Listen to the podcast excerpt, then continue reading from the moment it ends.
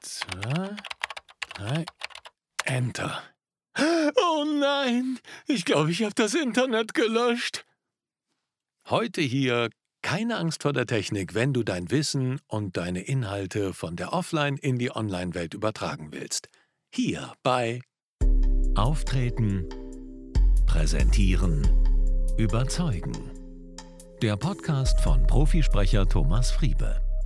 Hallo, schön, dass du wieder dabei bist. Und die Eva ist auch wieder dabei. Dr. Eva Maria Becker. Applaus, schön, dass du da bist, Eva. Lang nicht mehr gehört hier. Ja, vielen Dank, dass ich hier sein darf. Und was habe ich gehört? Du hast das Internet gelöscht? Äh, ja, ich glaube, ich habe das Internet gelöscht. Kann sowas passieren, Eva? Das ist jetzt nicht ernst, oder? Nein, natürlich kann das nicht passieren. Nein, du kannst überall drücken. Das Internet wirst du nie löschen können. Du bist seit 20 Jahren E-Learning-Expertin. Wie wird man denn E-Learning-Expertin? Ja, wie wird man E-Learning-Expertin? Ich habe eine Ausbildung gemacht zur Online-Trainerin und das ist richtig. Das war vor 20 Jahren. Dort hat sich die E-Learning-Industrie langsam entwickelt und als ich angefangen habe, haben wir noch auf so ganz rudimentären Webboards, Webboard-Chats gehabt und ähm, die virtuellen Räume kamen so nach und nach. Das war natürlich für mich sehr schön. So konnte ich die ganze Entwicklung mitgehen und konnte auch immer, wenn neue Technik da war, das adaptieren und direkt darauf trainieren.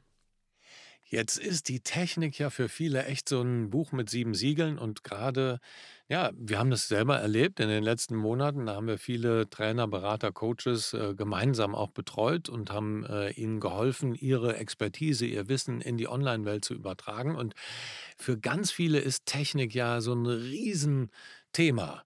Was sagst du dazu? Soll ich dir oder soll ich euch mal ein, etwas verraten? Für mich auch. Nein, äh, Spaß beiseite. Technik war nie der Grund, dass ich Online-Trainerin geworden bin. Für mich war der Grund, also auch wenn es jetzt abgedroschen klingt, ähm, Zeit- und Raumunabhängigkeit. Das war natürlich vor 20 Jahren was ganz Neues.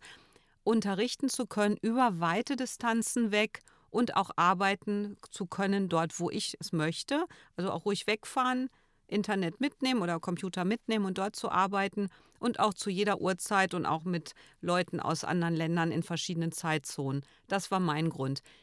Ich bin natürlich auch an Technik interessiert, aber das stand nicht vordergründig da und ich muss auch sagen, mich interessieren neue technische Tools, aber mich interessiert nicht, was unten in der Technik ist. Also ich bin keine Programmiererin oder ich bastel auch nicht mit Technik rum. Ich freue mich auch nicht, wenn ich viele Kabel sehe. für mich ist Kommunikation entscheidend. Also für mich sind Interneträume oder digitale Räume Orte zwischenmenschlicher Beziehungen. Und das versuche ich zu, zu gestalten. Also als wenn ich im Face-to-Face -face mit jemand sitze, versuche ich das digital auch umzusetzen, dass wir die Technik komplett vergessen. Funktioniert das, Technik komplett zu vergessen online? Äh, für mich funktioniert das schon. Klar, es ist natürlich eingeübt. Es sind viele Routinegriffe. Aber wenn jeder mal überlegt, was wir im Alltag alles machen, also die Kaffeemaschine zu bedienen oder Auto zu fahren oder das Fahrrad aufzupumpen oder was auch immer, Wäsche in die Waschmaschine zu tun, niemand überlegt dann über die Technik nach, die innen läuft. Also wir hatten ja eben, das kann ich auch verraten, eine Pizza gegessen, Thomas und ich. Und da habe ich zu Thomas gesagt, hm, die ist toll, die Pizza, aber interessiert dich jetzt, aus welchem Ofen die gekommen ist, was hinter diesem Ofen steckt? Uns hat jetzt einfach dieses, das Essen interessiert und diese Gemeinsamkeit beim Essen, etwas zusammen zu erleben, aber nicht, was jetzt da alles hinter ist. Mhm. Wenn ich mein Wissen in die Online-Welt übertragen will, brauche ich ja doch immer wieder auch Tools. Ich bin immer wieder auch mit der Technik konfrontiert. Ein wichtiges Stichwort hast du gerade gesagt, um ähm, ja so eine Routine zu entwickeln, muss ich es öfter machen, wie Autofahren auch. Also es bedarf einfach der regelmäßigen Übung. Und ähm, was würdest du noch sagen? Was, was ist wichtig, wenn man sein Wissen in die Online-Welt überträgt? Wichtig ist erstmal zu wissen, was ich überhaupt machen möchte. Das ist ja bei allem, was ich tue. Also ich habe plane jetzt einen Inhalt online zu setzen und dann muss ich auch wissen, in welchem Zeithorizont habe ich das, was ist mein Rahmen und wer ist mein Gegenüber und was kann mein Gegenüber auch schon oder was hat er für ein Endgerät. Deshalb entscheide ich mich für Tools, die gängig sind, die auch fast überall laufen, egal ob jemand ein Smartphone hat, iPhone oder ein PC noch, also ein Standgerät, so ein altes. Ähm, das ist das erstmal für mich wichtig zu wissen was ich da mache. Und dann interessieren mich natürlich auch neue Tools, die mir die Arbeit erleichtern. Aber das sehe ich dann wirklich so aus der Perspektive, die Tools sind für mich da und nicht ich für die Tools. Also ich möchte mich da nicht lange mit beschäftigen, wie die funktionieren, sondern die sollen intuitiv bearbeitbar sein. Du hast es gerade angesprochen, ähm, auch Tools und unterschiedliche Plattformen, beziehungsweise ob ich mit dem Smartphone arbeite oder auch mit dem Computer. Es ist ja wirklich so, dass immer mehr Leute, ob es jetzt Online-Kurse sind oder Online-Coachings oder alles Mögliche, ähm, immer mehr mit dem Smartphone machen. Ist das im E-Learning auch so? Also deine Studierenden, gehen die auch eher mit dem Smartphone äh, rein oder machen die es von unterwegs? Studieren die von unterwegs mit dem Handy? Eher als äh, am PC? Was ist, äh, gibt es da Erhebungen drüber? Ähm, Erhebung, also Zahlen weiß ich jetzt nicht. Ähm, ich weiß nur aus meiner Erfahrung, dass sie das machen. Es ist sogar möglich, mit dem Smartphone an Prüfungen teilzunehmen. Und das haben wir zum Beispiel, dass wir auch Online-Kolloquien haben. Die können vorbereitete PowerPoints oder PDFs hochladen und mit dem Smartphone reden, also Räume wie Zoom zum Beispiel öffnen oder MS äh, Teams die sind öff äh, zu öffnen und das funktioniert sehr gut, dass die überall sitzen. Natürlich müssen die schauen, dass sie störungsfrei ist. Jetzt in der U-Bahn zu sitzen mit Menschen nebenan, das funktioniert natürlich nicht. Ja, das ist klar. Was sind sonst so deine Erfahrungen, wenn es um Technik geht und Technik und, naja, unser Podcast heißt ja hier Auftreten, Präsentieren, Überzeugen. Also wenn ich andere Menschen überzeugen möchte, ähm, ist die Technik da hilfreich oder steht sie mir eher im Weg? Also Technik ist hilfreich, wenn sie unbemerkt abläuft. Weil wenn du telefonierst, denkst du viel über dein Smartphone nach. In dem Moment des Telefonierens nicht. In dem Moment, wenn du das kaufst vielleicht und dann siehst, ah, da kann ich auch noch Fotos mitmachen und da passen so und so viele Apps drauf und dies und jenes oder der Bildschirm größer oder kleiner, dann ja. Äh, ich habe die Erfahrung gemacht, dass ähm, die Technik am Anfang spannend ist, wenn wir neue Tools ausprobieren. Und letztendlich gehen wir dann doch wieder auf die altbewährten oder vertrauten Plattformen zurück, weil es steht ja im Vordergrund, dass wir kommunizieren miteinander und nicht, dass wir die ganze Zeit irgendwie hüpfende Männchen da haben oder Bällchen oder es explodiert etwas oder ein Feuerwehr, Feuerwerk regnet, goldene Fäden. Also das interessiert ja nicht, das ist ab und zu mal schön, um auch Aufmerksamkeit zu kriegen. Aber es geht ja, die Kommunikation in den Vordergrund zu stellen. Was würdest du jemandem raten, der ja online sozusagen als Trainer, Berater, Coach jetzt durchstarten möchte, der seine Expertise hat, der weiß, wie er im ja, im Offline, also im Präsenzseminar mit den Teilnehmern umgeht. Aber was sollte der als ersten Schritt machen, wenn er sein Wissen ja digital transformieren will in die Online-Welt? Also ich würde da erstmal klein anfangen, dass ich mal so Testläufe mache mit äh, wenigen Teilnehmern und das Ganze dann auch aufnehme und mir mal anschaue, wie das wirkt und meine Teilnehmer fragen, wie es war.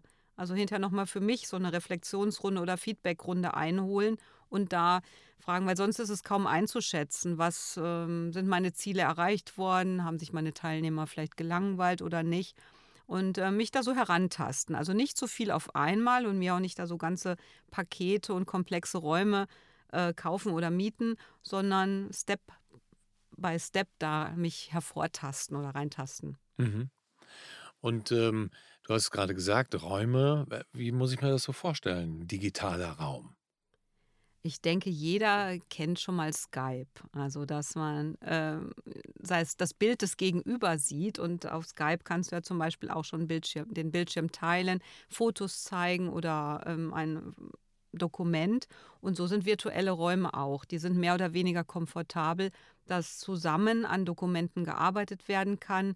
Wichtig ist, dass es dann in dem Moment in Echtzeit ist. Da sitzt also jemand, ein Kollege oder ich und wir können etwas besprechen, als wenn wir einen Tisch vor uns hätten und auf dem Tisch Dinge rumschieben. Und in dem Moment, also mir passiert das, dass ich dann auch die Technik vergesse, sondern dass ich mich vertiefe in die Aktion, die ich mache, in das Thema, das ich habe und dort mit anderen gemeinsam arbeite. Mhm. Was ist dein aktuell Lieblingsdigitaler Raum?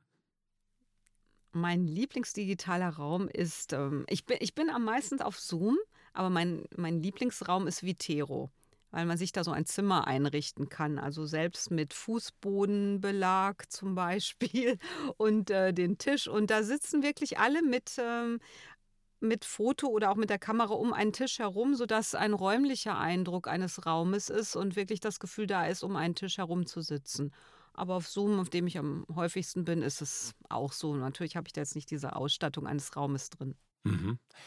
Aber an dieser Stelle unterbrechen wir nochmal unser Gespräch, um dem wunderbaren Stefan Reusch die Gelegenheit zu bieten, einfach mal auflockernd reinzugrätschen.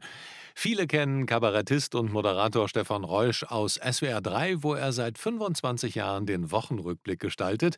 Und hier ist er nun exklusiv nur bei uns im Podcast Auftreten, Präsentieren, Überzeugen mit dem kabarettistischen Auflockerer. Bitteschön.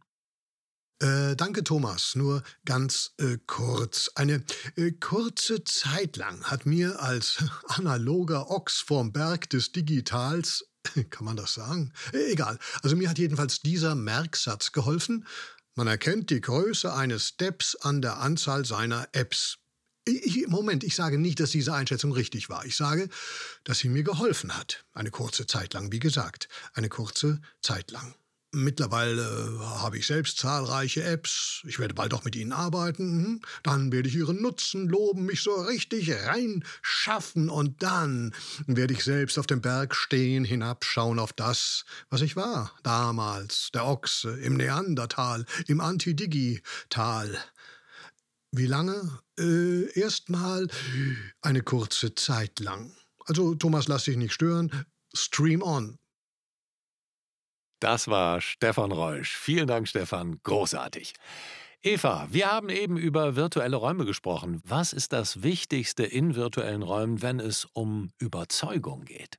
Das Wichtigste ist, äh, Vertrauen zu schaffen, dass die Teilnehmer sich wohlfühlen und keine Angst haben, mit, der, mit dem Mauszeiger zum Beispiel auf etwas drauf zu klicken, um etwas zu verstellen in dem Raum oder womöglich etwas, das Internet zu löschen. ähm, also diese Angst eben zu nehmen, dass die wirklich sich fallen lassen können und trainieren können oder zuhören können. Es ist genauso, als wenn du einen Film siehst. Der Film nimmt dich mit, du bist in einer ganz anderen Welt. Und so soll es in einem Seminarraum auch sein. Also für, den, für mich als Trainerin ist es wichtig, vorab also da ist nochmal so vor dem Seminar äh, Kommunikation äh, nötig, vorab zu kommunizieren, was auch zum Beispiel passiert, wenn ich nicht mehr da bin, wenn ich Stromausfall habe oder der Raum mich mal rauswirft.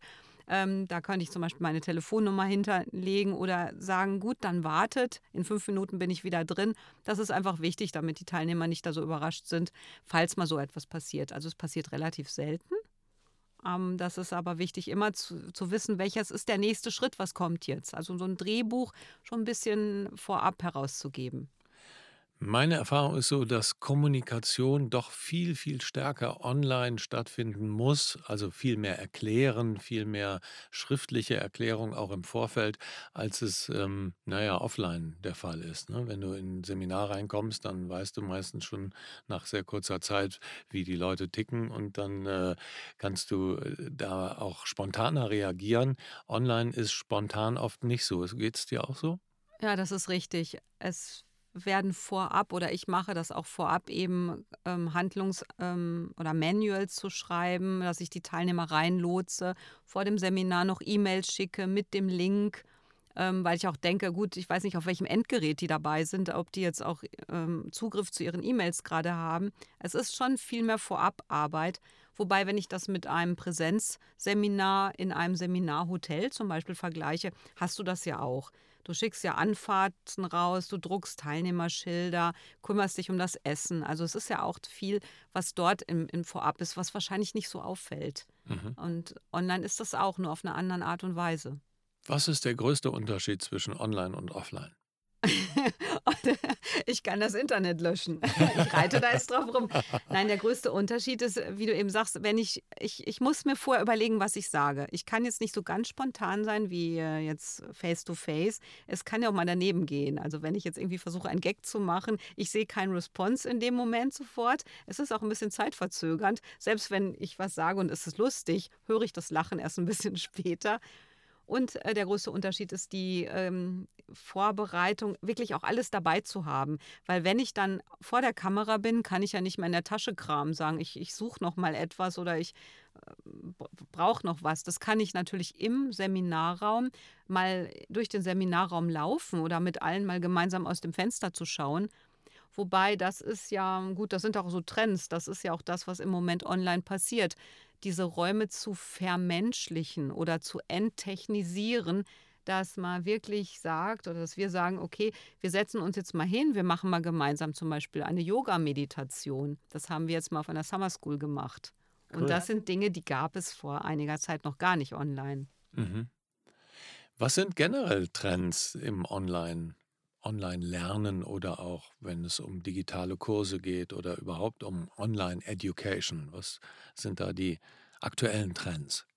Äh, Trends sind etwas verkürzte Inhalte, die Inhalte punktgenauer darzustellen, die auch, ähm, sage ich mal, wie ein großes Buffet darzustellen und die Teilnehmer nehmen sich so ihre Sachen, die sie brauchen in dem Moment, ähm, also das sogenannte Microlearning, dass man explorativ arbeitet und dann abruft, wenn es benötigt wird. Zum Beispiel im Handwerk, wenn ich jetzt irgendwie ein, ähm, gerade einen Kurs habe über Bohrdrehschrauber zum Beispiel ähm, das sind so Trends und auch mit Avataren zu arbeiten. Da gibt es ja auch Plattformen wie TriCat zum Beispiel. Da kann man virtuelle Konferenzen machen, die sehr realitätsnah sind ähm, zum Beispiel, dass in kleinen Gruppen miteinander geredet werden kann, nicht so wie in Breakout-Rooms, sondern wirklich wie Face-to-Face. -face. Ich kann mit Leuten in die Ecke gehen und mich dort unterhalten. Und wenn ich auch nicht schnell genug bin, in einen Seminarraum komme, kann es sein, dass jemand vor mir steht und ich nichts sehe. Genauso wie wenn in, in einem äh, Theater zum Beispiel, wenn sich jemand vor mich stellt. Das heißt, du äh, tippst denjenigen dann auch an und sagst, äh, könnten Sie mal zur Seite gehen oder muss das dann über die Chatleiste erfolgen? Hm, in, manch, in manchen Räumen kann man anfassen. Also bei TriCat könnte ich den jetzt nicht anfassen. Da müsste ich immer sagen, gehen Sie mal zur Seite, damit ich auch irgendwie was sehe, was auf der Bühne passiert, ja. Ja, ja. Aber in manchen Räumen kannst du auch wirklich dann jemanden anfassen und den zur Seite schieben. Das, das ist in Räumen möglich, wenn ich nochmal so diese ähm, diese Brillen, wie die Google-Brillen aufhabe, also diese ganze Augmented Reality habe, da können mich auch Leute anfassen. Das ist möglich. Aber das haben wir jetzt im E-Learning nicht. Das ist, das ist so im Bereich Gaming. Mhm. Da funktioniert das ja. Mhm. Jetzt kommen ja Gaming-Elemente auch immer stärker in durchaus auch äh, ins Coaching hinein. Es gibt so virtuelle Räume beispielsweise, wo man so eine Brille aufhat und dann äh, zum Beispiel gerade mit Menschen, die Lampenfieber haben, agieren kann, weil sie vor großen Gruppen auf einmal stehen. Ne? Sie, sie, sie stellen sich vor und dann haben sie, haben sie so eine, äh, ziehen so eine Brille auf und dann sehen die auf einmal dann diese Gruppen und man kann das dann auch einstellen, ob die äh, schlecht drauf sind oder gut drauf sind und so. Ist das äh, der, der, die, die Zukunft, dass wir später alle mit äh, großen Brillen äh, zu Hause sitzen und diese Sachen erleben? Was denkst du? Also diese Prognose kann ich nicht geben. Ich persönlich hoffe nicht. Aber du hast recht, das ist der Trend und das wird zum Beispiel auch bei Produkttests gemacht. Das habe ich selber gesehen in einem großen Konzern, dass Geräte so ähm, auf den Tisch gestellt werden, dann sitzen, haben die User solche Brillen auf oder die sitzen gar nicht in dem Raum und dann werden Produkte in verschiedenen Farben dargeboten und gedreht und gewendet und getestet. Also das passiert in der Industrie auf jeden Fall. Das wird auch die Zukunft sein, das wird mehr werden. Und ähm, das andere kann ich immer nur sagen, ich hoffe es nicht. Für mich ist der menschliche Kontakt nach wie vor der wichtige. Du weißt, ich bin Soziologin. Wir Menschen sind soziale Wesen. Wir wollen es auch mal anfassen und das nicht durch irgendwelche Google-Brillen. Mhm. Aber es geht wahrscheinlich äh, online eher schwierig mit Anfassen. Es ist schon relativ äh, echt. Ich äh, weiß nicht, ich habe mal, das ist auch ewig her, mal eine äh, Seminararbeit geschrieben. Das, ist, das war noch im Studium äh, über Handeln im Weltraum.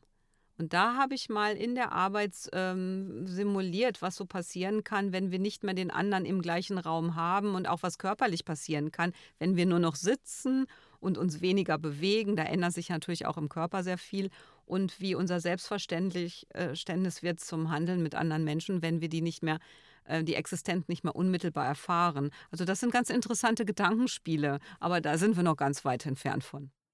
Ja, und äh, ich glaube, der ein oder andere, der das jetzt hört, der ist ganz froh, dass das nur Gedankenspiele sind, wie du sagst. Äh, denn gerade das, was du auch vorher gesagt hast, dieser menschliche Kontakt ist, glaube ich, unheimlich wichtig, auch in der Online-Lehre. Eva, es war sehr schön, dass du da warst. Noch ein kleines ähm, Abschlussstatement. Du hast gerade was von deinem Avatar gesagt. Du hörst auch alles. Nein, ich habe äh, gerade ganz spaßeshalber gesagt, dass ich gar nicht hier sitze, sondern die richtige Eva ist zu Hause und die hat frei und hier im Studio bei Thomas sitzt mein Avatar. Aber so ist es nicht. Äh, deshalb, äh, ich möchte auch gerne oder wir möchten auch gerne unterstützen, sodass die Technik zwar gelernt wird oder das gelernt wird, damit umzugehen, aber wir möchten, dass die Technik auch vergessen wird, sondern dass wir wirklich wie in einer Metapher von der Berghütte. Wir sitzen da ähm, schön in der Natur, kommunizieren, haben Spaß, freuen uns und ähm, lassen die Technik Technik sein. Genau. Ich höre schon das Kuhglockengebimmel. Blinglong, linglong, linglong. Oh, war das jetzt eine lila Kuh? Nein. Ihr Lieben, es war schön, dass ihr wieder zugehört habt. Die Eva sagt auf Wiedersehen. Auf Wiedersehen. Tschüss. Der Thomas auch. Alles Liebe, euer Thomas Friebe. Und guckt in die Shownotes und meldet euch. Danke. Ciao.